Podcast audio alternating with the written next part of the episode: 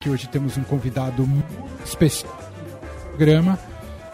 De hoje a gente recebe um verdadeiro monumento da música brasileira. Este compositor. Tá, falhando, tá falhando. Então, então fala você. Troca aqui Leandro. comigo. Quer que troca? Não, agora foi. Acho que segurou agora. Foi, boa. Pronto. Bom, estamos ao vivo aqui com o Fim de Tarde Adorado. A gente recebe um verdadeiro monumento da música brasileira, pianista, compositor, arranjador. Tá ruim do Tá falhando, tá falhando. Então deixa eu trocar aqui. Acontece no ao vivo, aí a gente Quem fica com o microfone ao vivo. cruzado aqui. Tentar pela terceira vez aqui, hoje a gente recebe um verdadeiro monumento da música brasileira, para falar monumento três vezes, viu, maestro? Pianista, compositor, arranjador Nelson Aires. Ele se apresenta nesse sábado no Sesc Pinheiros com sua Big Band. A Big Band que foi formada pra- por ele nos anos 70 e que trazia essa típica formação do jazz, mas com um repertório dedicado à música brasileira. A gente vai falar bastante sobre essa história. Além, é claro, das próprias criações e composições do Nelson Aires. A Big Band parou nos anos 80, mas retomou as atividades recentemente, quando o grupo enfim lançou seu primeiro disco, exatamente. Além da Big Band, Nelson acumula ampla contribuição para a música brasileira, seja no trabalho que conduziu com a Jazz Sinfônica, por exemplo, ou também com o Grupo Pau Brasil, que é um dos grupos instrumentais mais importantes da nossa história. E aqui também com essa casa, aqui com a Rádio Eldorado, com o Estadão, presidiu o prêmio, o júri do prêmio Visa, que é um prêmio histórico, uma das janelas mais importantes para revelar novos nomes para a música brasileira. Bom, e para a gente relembrar então essas histórias, falarmos sobre música e também ouvir o Nelson Aires dedilhando piano aqui da Rádio Eldorado, o próprio está com a gente hoje aqui ao vivo numa transmissão no rádio, em áudio e também em vídeo. Estamos transmitindo no Facebook da Rádio Eldorado, facebook.com barra Rádio Eldorado. Maestro, que honra recebê-lo aqui. Obrigado por ter vindo aqui à Rádio Eldorado mais uma vez. Peraí que eu acho que o seu microfone também tá... Não tá... Eu estou sem Nelson Aires no microfone. É, ainda. Tá. Deixa eu ver se tá chegando. Aproveito enquanto isso para convidar nosso ouvinte a participar pelo nosso. Pelo nosso É, o, eu- o seu também tá falhando, Leandro. Chama aí. 991299111, o nosso WhatsApp. Temos também o nosso facebook.com.br Rádio Eldorado. Participa lá pelo chat.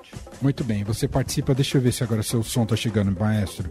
Ainda não, ainda não. Já já a gente vai estar então com o maestro, mas talvez o piano do maestro esteja funcionando. Ele vai, antes de dar oi, será que ele vai tocar o piano primeiro?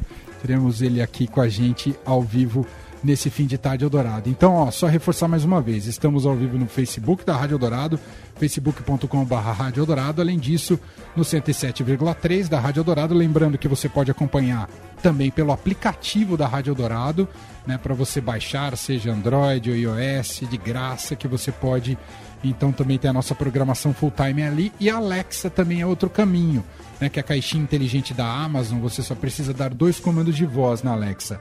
Alexa abrir Rádio Eldorado ou Alexa iniciar Rádio Eldorado para você poder acompanhar a nossa programação.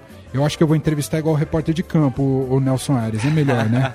Mas aí o Leandro precisa me, li- me libertar te aqui. acompanho. Então você vai mais perto dele? É, Dois, pronto, dois. agora sim. Chegou? Pronto, chegou.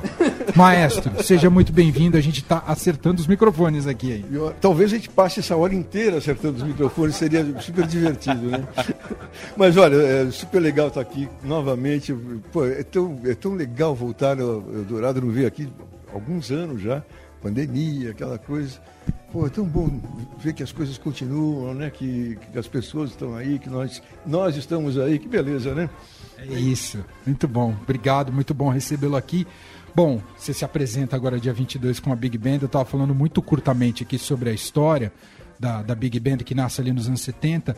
Você, antes de criar a Big Band, você foi para os Estados Unidos e ali foi importante para essa inspiração de criar uma Big Band brasileira? Foi isso, Nelson? É, tem um pouco, ah, tem bastante a ver com essa história, porque ah, na época que eu fui estudar lá, aqui no Brasil não tinha escola de música popular, só tinha conservatório, música clássica, aquelas coisas. Então quem tocava música popular tinha que aprender sozinho, um autodidatismo total, né? Então ah, eu fui para Berkeley, eu fui primeiro ah, aluno brasileiro da Berkeley, que é uma ah, escola de música popular, né, de jazz, de produção musical, etc. Quando eu voltei, uh, alguns músicos de São Paulo, pessoal da pesada, que já tocava aquelas bandas todas, o Silvio Mazuca, Simonetti, uh, bandas de televisão, tudo, que eram já amigos meus, me pediram para passar alguma, alguma coisa do que eu tinha aprendido lá. E a gente começou a se, se reunir uma, uma vez por semana para discussões, aulas meio teóricas, assim, né, sobre arranjo, orquestração, improvisação, harmonia, não sei o quê.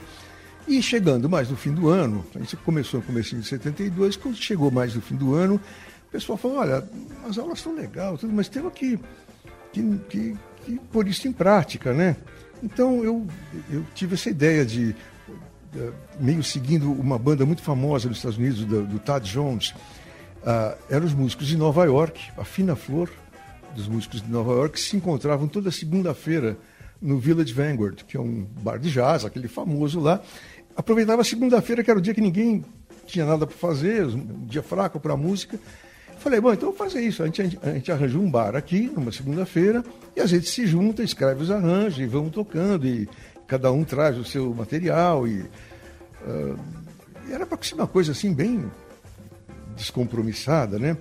Então eu lembro que na primeira vez que a gente se encontrou lá no Opus 2004, que era um bar que tinha aqui na Consolação, tinha nove pessoas assistindo, entre namoradas, amigos, nove. Porque não era, não era, não, a gente não fez divulgação nem nada, era só para a gente tocar, para a gente se divertir.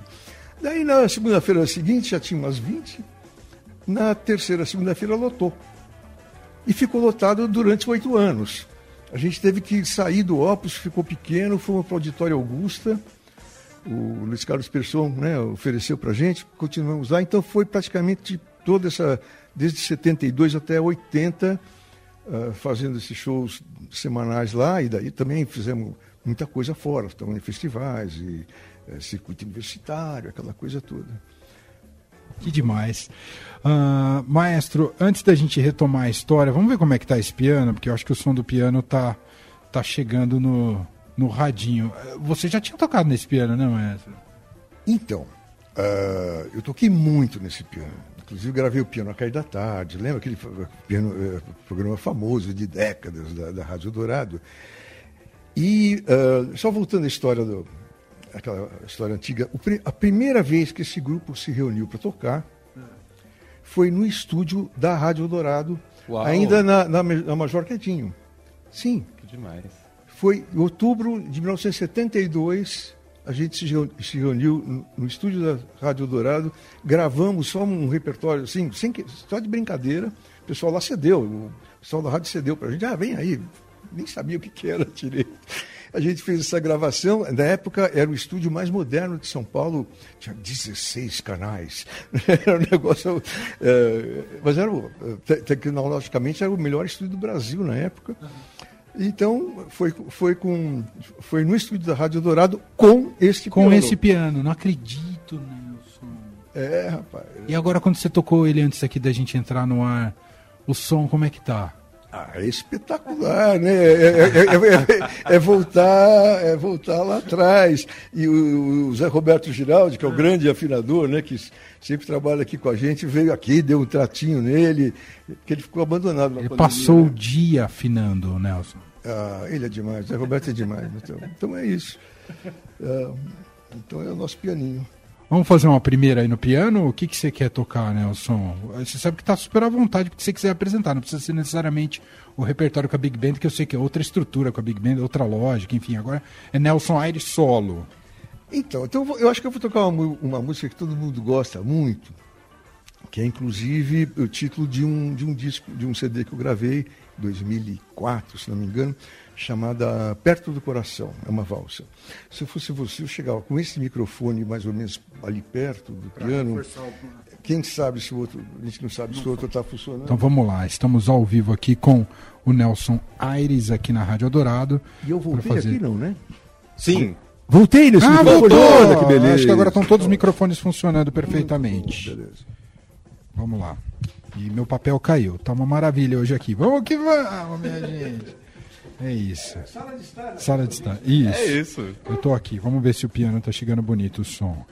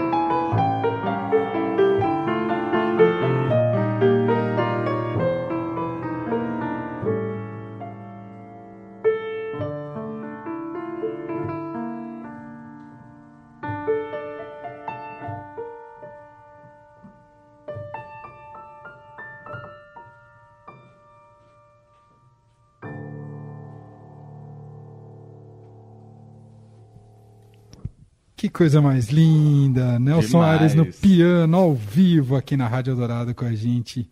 Linda valsa, maestro. Demais. E é engraçado, eu estava tocando, eu lembrei de um assunto. Essa valsa também tem a ver aqui com a cultura. Porque o, o Paulo Marcum, muitos anos atrás, fez um, um documentário para a TV Cultura sobre a Anitta Garibaldi. E me pediu para fazer a trilha. E essa música era o tema da Anitta Garibaldi. Que legal. Quer dizer, as coisas vão, vão, né, vão se, vão, se, vão se mi- misturando, assim, né? Uma coisa que foi feita também para uma outra rádio que, de certa forma, dizer, para uma outra emissora, que, Sim, de certa forma, sim. muito, tinha muito a ver com o Eldorado, essa coisa da... Você trabalhou em- como arranjador em rádio e, te- e televisão, não foi, Nelson, Já, no começo já. da sua carreira? Já, já, É. claro. É isso. Nós estamos ao vivo aqui no Fim de Tarde Adorado com o maestro, compositor, pianista Nelson Aires.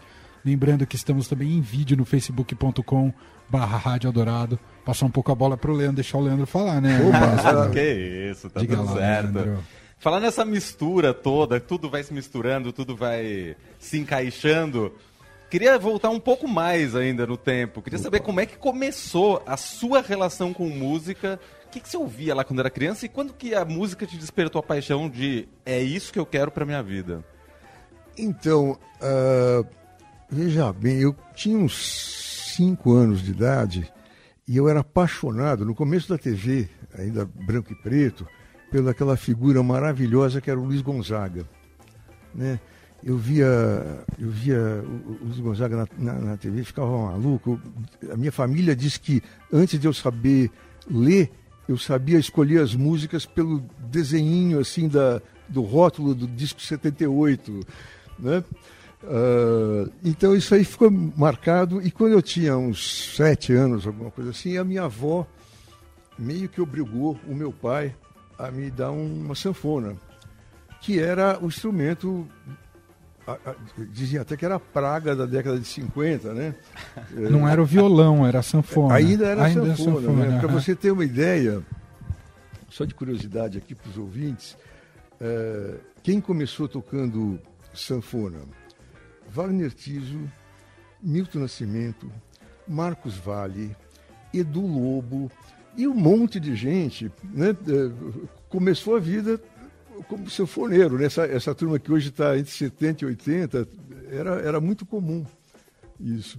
É, eu, eu, eu fui mais um. E mais tarde minha, minha mãe tocava um pouquinho de piano, tinha um piano lá em casa, mais ou menos com uns 12 anos, eu acabei pulando para o piano, porque eu ia no conservatório querendo aprender Luiz Gonzaga e o pessoal queria que eu tocasse Chopin no acordeon, que é uma coisa absolutamente pavorosa, né? E você começou pelo piano clássico. Não, Ah. nessa época apareceu aqui em São Paulo um húngaro chamado Paulo, Paulo Urbach, que foi o primeiro professor de música popular. E graças a Deus eu fui parar na mão, na mão dele e aprendi um pouco a- essa história do, da música americana, do, do jazz, da cifra, como é que funcionava. E- e foi muito útil quando eu comecei a, a entrar nos meus primeiros grupos, etc. Bom, você contou aqui pra gente que foi lá pra Berkeley, né, no final dos anos 60, né? O jazz já tá numa fase meio fusion naquela época. Não sei se você pegou ou ainda não. Não, totalmente. Totalmente, a, a história né? do Miles Davis já fazendo aquela Quem que você conseguiu mudança. assistir na época lá, maestro? Todo mundo. O Miles assisti várias vezes, o Miles Davis com. Eu, eu vi, eu vi um concerto que tá, ele estava com dois pianistas fazendo a transição do, do, do Herbie Hancock para o Keith Jarrett. Com os dois no palco. Uau. Viu o Frank Zappa, viu um monte de gente. E o importante, o Miles Davis me viu. Me conta essa história, Nelson. Ah, Obviamente ele não foi me ver, mas é, é que o, o Ayrton Moreira tocava com ele nessa época. ah. E eu, eu, eu- o Vitor Assis Brasil e eu tocamos muito tempo com o Ayrton, lá, Aham. lá nos Estados Unidos. Então, num dos concertos do Ayrton, que nós dois tocávamos, o Miles apareceu lá na, na plateia para ver o Ayrton, não para me ver, claro. Ah. obviamente. Mas é uma emoção, né? Imagina Miles Davis na plateia. E, e, e, suas referências de, de pianistas no, no, jazz, assim, quem, quem, quem fez a sua cabeça, assim, maestro? Oh, inicialmente o Oscar Peterson, né, que foi, foi fundamental para todo mundo, mas uh, na minha geração o cara que fez a cabeça de todo mundo foi o Bill Evans, né? Aquela coisa muito delicada, harmonias uh, originalíssimas. Eles chamam de jazz modal, né?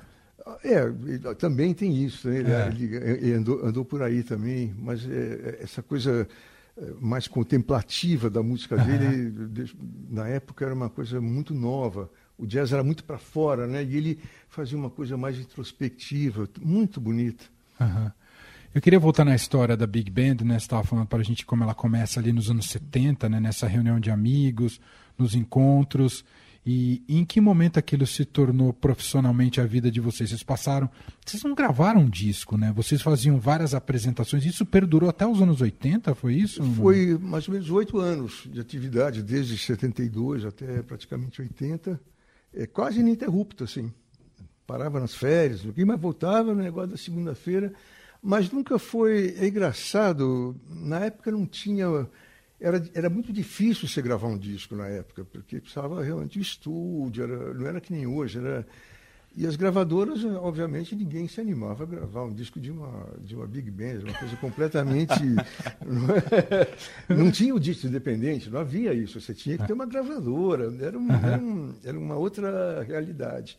Então a gente acabou não gravando. Tem algumas gravações eh, amadoras, né? alguém que levava um gravadorzinho no show.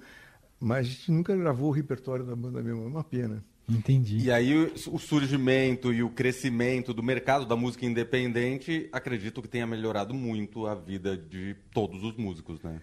Melhorou, eh, quer dizer, modificou muito, né? Principalmente a, a, a partir de, de, quando você começa a fazer música em computador, praticamente eh, hoje qualquer computador é mais potente do que aquele o que eu falei do estúdio da Rádio Dourado, que era o, o mais moderno que tinha na época.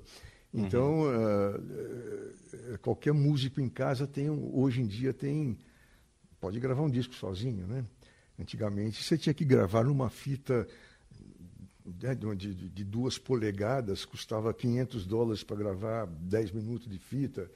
Uh, então era, era uma realidade muito, muito diferente. Claro, claro. Porém, ao mesmo tempo era legal, porque quando, quando tinha uma gravação de disco, os músicos se encontravam, né?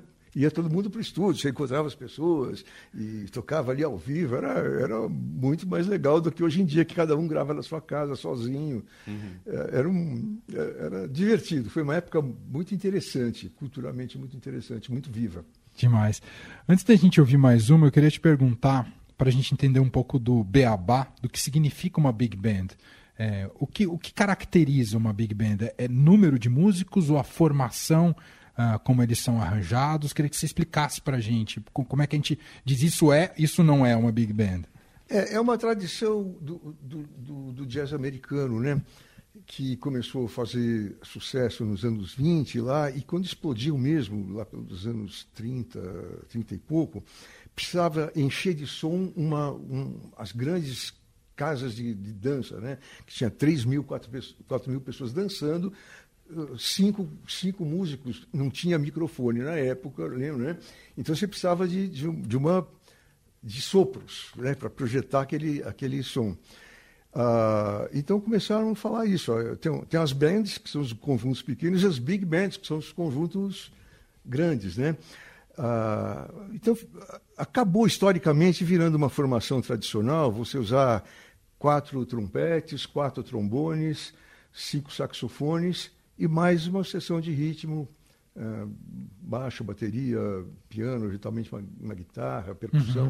Uhum. Uhum. Uh, então, essa é a formação clássica da Big Band, que é a nossa formação.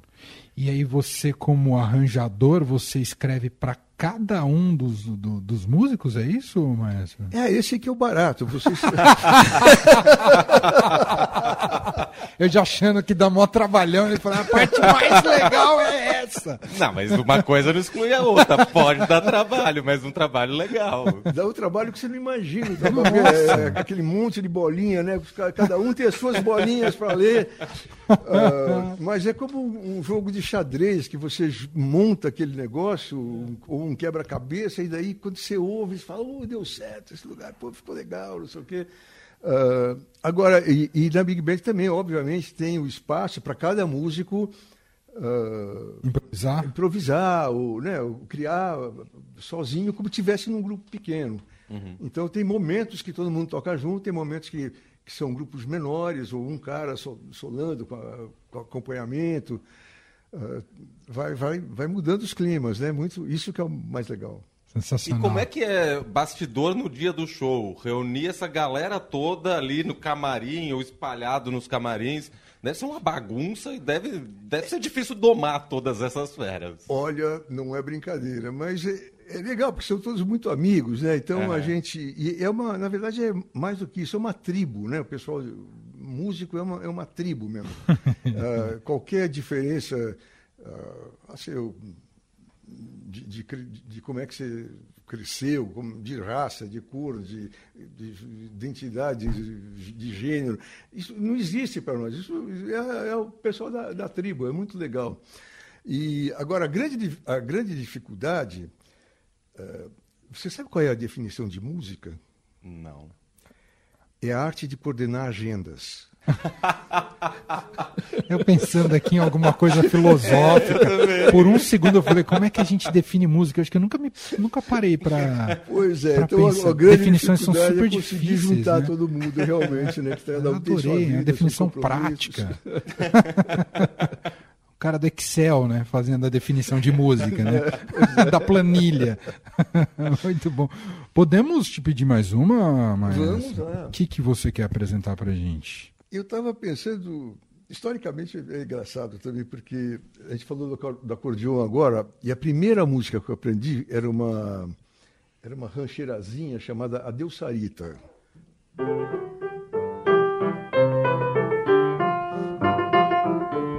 Uh, e, e, quando eu fui gravar o, o, meu primeiro LP, na época, uh, eu lembrei dessa música e falei, ah, vou fazer uma rancheira também. E a gente está. Foi um, um, dia de maio que já devia estar tá já esfriando, mas estava um verão gostoso, assim. E eu dei o, o nome para a música de Veranico de Maio. Pode ser? Deve. A, a rancheirazinha. Vamos lá.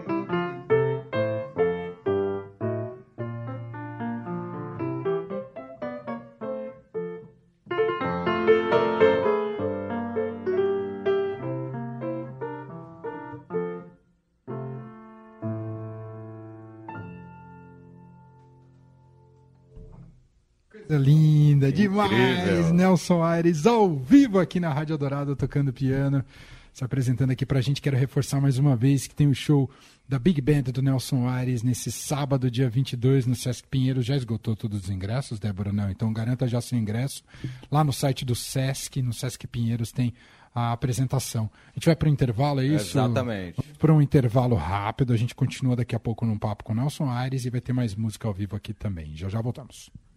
Você está no Fim de Tarde Eldorado.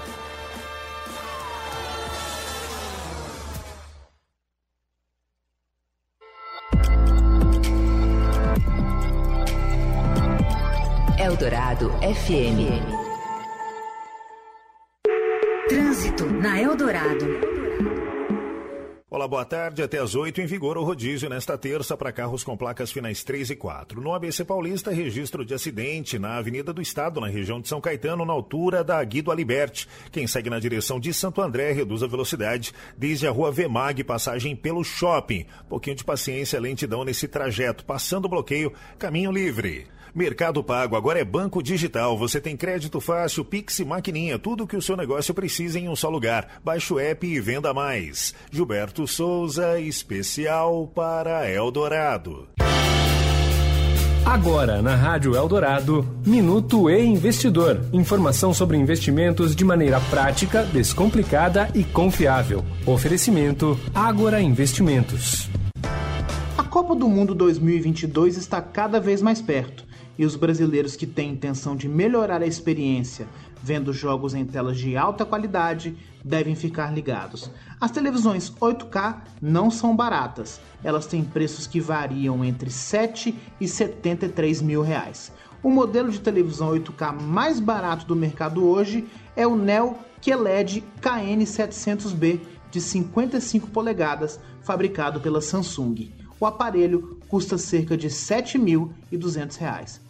Já o modelo de televisão 8K mais caro do mercado, também da Samsung, é o Neo QLED 8K QN900B, que pode chegar a custar 74 mil reais. O modelo de 85 polegadas tem como característica um design praticamente livre de bordas, conhecido como tela infinita. Eu sou Renato Vieira, editor do E Investidor. Até a próxima. Você ouviu o Minuto e Investidor. Informação confiável para investir bem. Oferecimento Ágora Investimentos.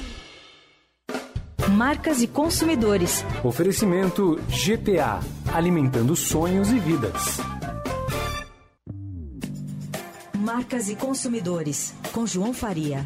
Olá, na pauta da coluna desta semana estamos falando sobre as estratégias de marketing no mercado pet. Ontem você acompanhou a Petland e nesta terça-feira é a vez do Grupo Pets, que é hoje um ecossistema do segmento pet no Brasil. A Ana Cecília de Pauli Silva, ela que é head de marketing e comunicação do grupo, ressalta a questão da experiência do consumidor e a influência do ecossistema na vida dos clientes. Cita como exemplo eventos e encontros realizados que acontecem em diferentes regiões do país.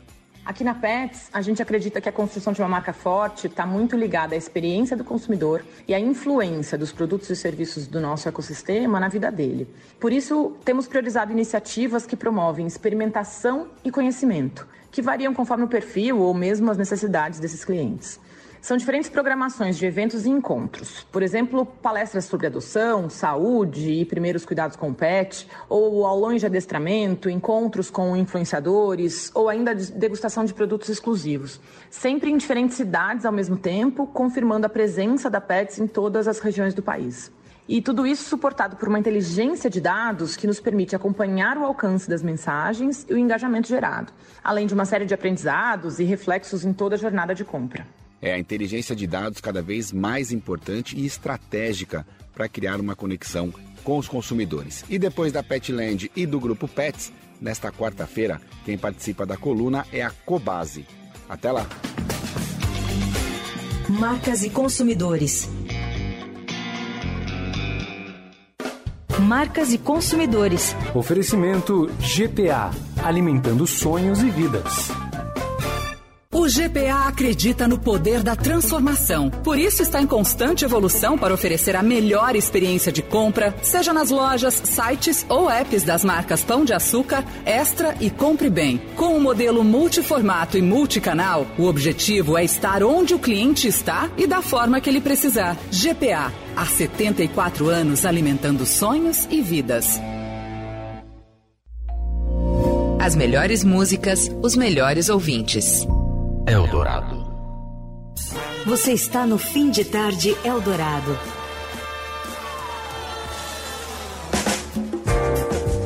Estamos de volta aqui na Rádio Dourado em FM 107,3, radioeldorado.com.br, no nosso aplicativo também.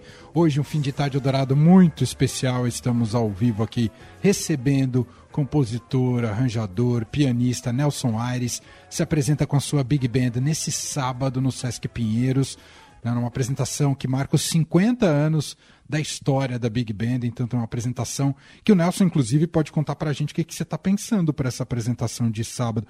Até, Nelson, eu queria saber um pouco da formação atual da Big Band. Uhum. Tem gente, da, da, além de você, evidentemente, senão não teria o Nelson Aires do começo, mas além de você, quem mais que tem remanescentes do grupo original lá de 72? Quando a gente começou a esse, revival né, da, da, banda, tinha dois outros integrantes da banda original, que era o Carlos Alberto Alcântara, o saxofonista, tremendo saxofonista, e o El Pibe, Héctor Costita, que é um argentino, mas que é brasileiro, mora aqui, tá, tem muita importância na música brasileira, o Héctor Costita. Mas uh, eu acho, como os dois já estão mais, eram mais idosos, eu acho que eles a, a, barra era pesada. Eles, então, de vez em quando, eles vêm dar uma canja com a gente, assim, mas. Então, infelizmente, não tem mais ninguém dessa, dessa formação original. O Roberto Sion também, grande saxofonista, né, muito conhecido, era, era dessa formação. O baixista Zeca Assunção, né, que ficou muito conhecido pelo trabalho dele com o Egberto Gismonte. Então, tinha uma turma da pesadíssima mesmo. Uhum. Assim como o pessoal de hoje é é a fina flor da sociedade musical paulista. Você consegue escalar todos aqui ou estou te pedindo demais, Nelson? Uh, do sábado. Eu acho que para os ouvintes é um pouco demais, porque tá, não, não, são grandes É tipo escalar o Corinthians amanhã contra o Flamengo. É, é, mas tem, tem, tem, o Cássio Ferreira, que é um super, uh, super uh, saxofonista. O, ah, o ah, é difícil falar de um, porque você tem que falar de todos. o Daniel Alcântara, que é sobrinho ah, desse Carlos sim, Alberto Alcântara, super trompetista. Ah, o Ricardo Mosca de bateria, Alberto Lucas, contrabaixo, que é o pessoal do meu trio. Uh, isso, eu, eu, não vou falar de, de cada um porque é muita gente. Claro, claro. Né? Não, fica tranquilo. E, e, todos são super especiais, são demais. Sem dúvida nenhuma, demais. Uh, e eu queria que falasse dessa concepção né, que você pensou lá nos anos 70, e claro, se aplica até hoje, uh, de trazer esse formato típico, como você explicou para a gente, tipicamente americano, né, das orquestras de jazz, né, das big bands de jazz ali dos anos começaram nos anos 20 até os anos 50 especialmente, mas isso aplicado ao repertório da música brasileira, né? Porque você fez esse exercício de arranjar, né, importantes compositores nossos de música popular para esse tipo de formato. Como é que foi promover essa essa linguagem entre o formato da Big Band tendo como conteúdo a música brasileira, maestro? É, não é tão, tão, tão longe assim, porque a música brasileira é, é prima do, da música americana, né? Ah, o, o, jazz, como, como banda, né, como banda instrumental, ah, nasceu das bandas que tocavam lá em New Orleans, tocavam em enterros e essas coisas, né? E, e daí tocavam nos cabarés. Ah, exatamente na mesma época e sem ter contato nenhum, em Recife, na Paraíba, eh, as bandas militares também saíam para fazer desfile. Eu não sei se o pessoal tomava uma, alguma coisa, o pessoal da, da percussão pirava. E, e nasceu o frevo, né? quer dizer, que é, que é o, a, a música de banda brasileira. Uh, e, e daí essa, muita gente de, do Nordeste veio para o Sul na década de 60, década até de 50. da Rádio Nacional, grandes músicos que tinham lá, e começaram a aparecer as grandes, as big bands brasileiras que tocavam música brasileira, tipo a Orquestra Tabajara, né? Então, na verdade, a, a, a nossa orquestra segue uma linha já, uh, a gente não está quebrando nenhum parâmetro, então, a gente está seguindo uma linha uh, dos nossos antepassados brasileiros e dos nossos primos americanos também. Que legal. Leandro? É, falando em música internacional e música brasileira, dá pra gente avaliar, dá pra você avaliar é, se você acha que a música brasileira é uma das mais ricas e variadas do mundo? Eu não acho que seja uma das mais ricas e variadas do mundo. Eu acho que é a mais rica e variada do mundo. Né? Você pega, por exemplo, os compositores americanos, o Gershwin, Cole Porter, o Young, né? É, se você, quando você toca, ouve uma música de um deles, você não sabe exatamente de quem é. Agora, o Chico Buarque não tem nada a ver com Milton Nascimento, que não tem nada a ver com o estilo do Tom Jobim, que não tem nada a ver com o estilo do João Bosco. Ou seja, a gente, a gente tem como, como riqueza a música brasileira é, é, muito mais variada, muito mais interessante do que a música americana ou da música de qualquer lugar do mundo. A gente só não tem o marketing que eles têm na mão, né? É, é interessante você lembrar que quando eles entre as guerras, naquele período que o, entre as duas grandes guerras que, que, o, que os Estados Unidos começa a impor a, a sua, o seu poderio econômico, aquele American Way of Life, né, o jeito americano de viver, é, eles vendem os produtos dele através de dois produtos culturais, que é o cinema e a música, principalmente a música. Eles invadem o mundo com a música e atrás vem todo o resto. A gente não soube fazer isso, infelizmente. É, é verdade.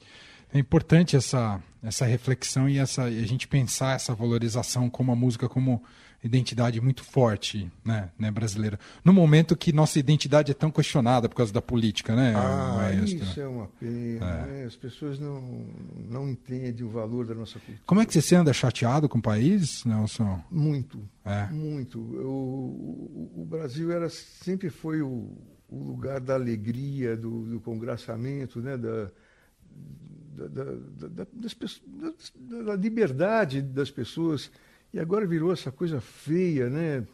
É, parece que está aparecendo um lado que existia aqui, o, o, lado que era da opressão, né? Da, da, da década de, da, do, do, século XVII, XVIII. Parece que tá, esse negócio está voltando, é meio, meio triste. Mas vamos mudar de assunto, vamos? Eu queria, queria resgatar mais uma coisa da sua memória. É, qual foi o impacto para você com a ascensão e a chegada da bossa nova? Você se lembra o quanto isso já mexeu na sua cabeça? Não sei se você já era músico na época ou não. Então, o, o meu primeiro o meu primeiro grupo musical uh, foi um grupo de jazz tradicional, tipo Dixon, aquelas coisas, né? Uh, esse grupo existiu até poucos anos atrás, é um grupo amador que sempre foi amador. Eu sou, eu Zeca Assunção somos os últimos, únicos uh, que viraram músicos mesmo da, dessa turma. Mas uh, eu já tocava com essa turma quando começou a aparecer o, a Bossa Nova. E realmente foi uma, uma abertura assim de cabeça. Falei, meu Deus, o que, que é isso? Daí comecei a, a, brincar um pouquinho com violão para tirar as músicas, etc. Uh, e tinha um movimento forte em São Paulo de estudantes fazendo essa música. É pessoal muito novo entre os quais o Taiguara, o Toquinho, o Chico Buarque, que é carioca, mas ele morava aqui em São Paulo na época, o apelido dele, ele era conhecido como carioca por aí, uh, vários outros músicos, e uh, eu também tinha um trio que acompanhava e tocava com esse pessoal, que era o Bossa São Paulo Trio. Uh, então eu participei meio ativamente do, dessa, dessa época toda. Cheguei aí lá para o Rio várias vezes, conheci o Edu Lobo, a turma toda. Foi uma, uma, época muito rica, muito importante para a cultura brasileira e no mundo todo. Era, era uma época muito criativa, muito interessante. Sem dúvida. Bom, estamos ao vivo com Nelson Aires. Eu vou te pedir mais uma, talvez seja a última no piano, que depois a gente vai tocar uma do disco. Então, o é, que, que você quer escolher, já que talvez seja essa última ao vivo aqui pra gente, Nelson? Ah, então, eu vou fazer uma música que não é brasileira, Uhum. mas que eu gosto muito, que é uma música do Bob Dylan. Do Bob Dylan? Bob Dylan, veja só. Demais.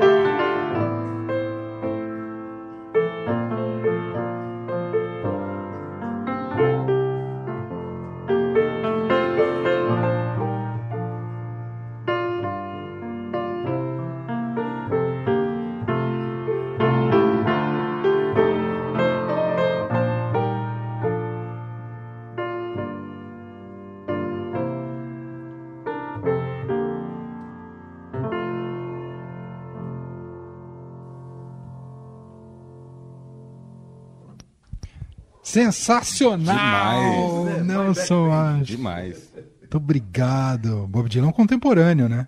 Oi? É um contemporâneo a você, né? É um contemporâneo, é mais ou menos. Talvez um pouquinho mais velho, né? É, é isso. Nelson Aires ao vivo com a gente aqui na Rádio Eldorado, no Fim de Tarde Eldorado. Estamos em vídeo também no facebook.com.br Rádio Eldorado. A gente já está, infelizmente, caminhando aqui para o fim, mas lembrar que agora no sábado, dia 22, ele e sua Big Band se apresentam no Sesc Pinheiros. Você pode garantir o seu ingresso ah, pelo site do Sesc ou nas bilheterias do Sesc. Evidentemente vai ser ali no teatro do Sesc Pinheiros, no teatro, né?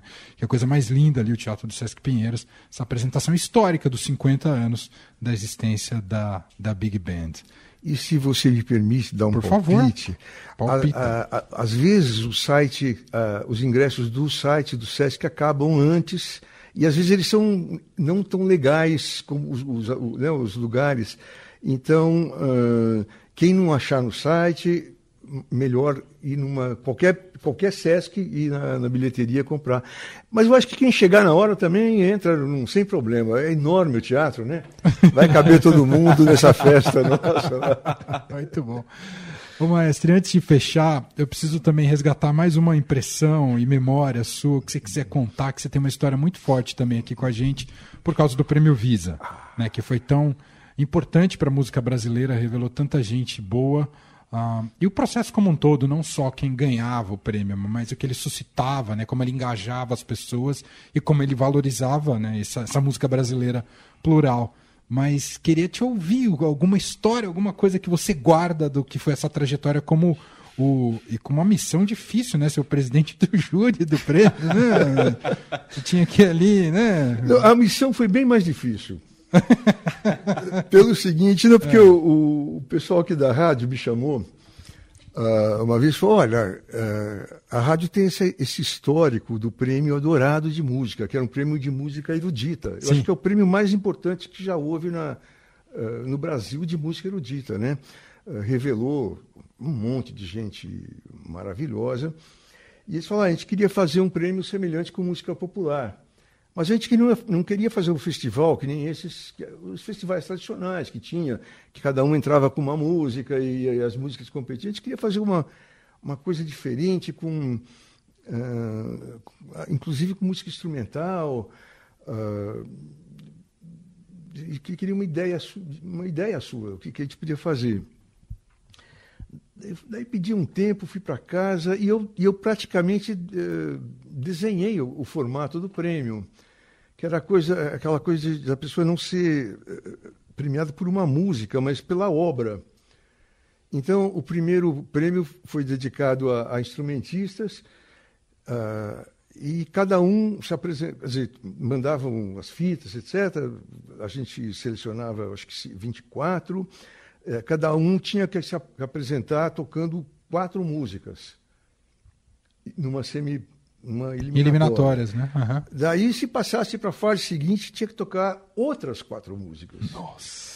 E daí, se fosse para a final, tinha que tocar outras três músicas. Uau! E, né?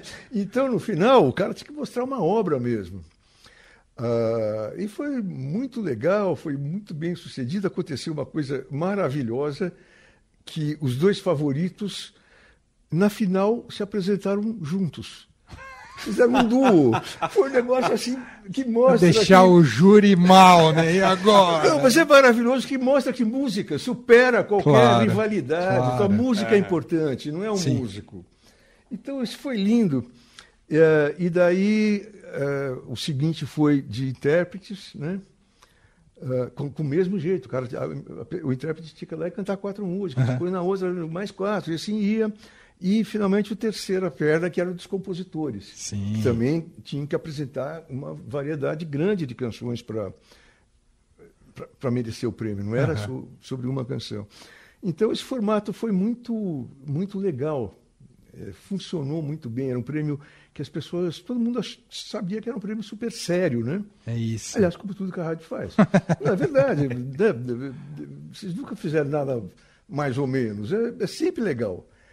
Uh, e, então, e daí, por causa disso, eu acho que me pediram para ser presidente do júri. Gente, eu queria foi... alguém sério. Mas tinha muito quebra-pau na hora de escolher, nos bastidores da reunião, na hora de escolher o vencedor? Era muito difícil. Como é que eram essas reuniões, maestro? Então, porque, em geral, uh, o, o, os festivais tradicionais, etc., o júri é formado basicamente de jornalistas e pessoas conhecidas da mídia, não sei o quê. Sim. No nosso caso, era formado de músicos, de gente que conhecia profundamente o, o assunto. E cada um tem os seus... Né, seus palpites. Eu lembro que no último paixões. prêmio de o último prêmio de, de cantores foi muito difícil, porque as pessoas tinham opiniões muito arraigadas, porque, obviamente, cada candidato vem com uma personalidade diferente, uma, uma visão artística diferente, né? E cada jurado tem a sua visão e está né, tá mais junto com algum outro, com outro. É, foi muito complicado. Mas você construía consenso ou chegava a ponto de ter, ter que ser voto mesmo? Tinha que votar. Votar. E, e alguns casos. E procurava o consenso, procurava o consenso, discutia, discutia, mas chegou uma hora que falava, bom, agora. Vamos votar. Tem que falar pro Tem que tá acabar tá Tem que Que extraordinário. Foi, rico, foi, uma, uma história muito, muito linda. Rica, é. Muito é verdade. É isso. Mas eu não sei se você queria fazer mais alguma coisa, mas quero te agradecer demais ter vindo aqui à Rádio Dourada. A gente vai tocar uma última do disco. Ó, só para quem está acompanhando a gente, se quiser mostrar para a gente ali na câmera, Leandro, o Nelson, a Nelson Aires Big Band lançou o disco recentemente, 2018, se eu não me engano, não é, Maestro? É, 2018. Foi o primeiro disco, aquele que não foi gravado nos anos 70, depois foi gravado recentemente, com composições do próprio Nelson. Uh, e outras históricas, tem Jackson do Pandeiro, tem Moacir Santos, tem Gilberto Gil. E a gente vai fechar com Organdi Gomalina, que é uma sua, né, Nelson? Né? Então a gente vai fechar uma. Agora você vai ouvir uma do disco, para você também conhecer um pouquinho do formato né, de Big Band ah, que o Nelson Aires conduz também. E fiquei muito feliz de você ter vindo aqui, viu, Nelson? Deixou a nossa tarde incrível, sublime. Eu estava com saudade de vocês, para ser bem sincero. Fazia tanto tempo, né? Com o negócio da pandemia, tudo que a gente não podia estar Verdade. junto. Muito bom. É Uma isso. delícia. E não, e o piano também te, te agradece, viu? Tô ouvindo ele daqui te agradecendo. Acho que eu vou levar ele para casa. É isso, Nelson. E agradeço todo mundo que acompanhou em vídeo aqui também com a gente nesse papo com o Nelson Aires. Vamos fechar então com Organdi e Gomalina.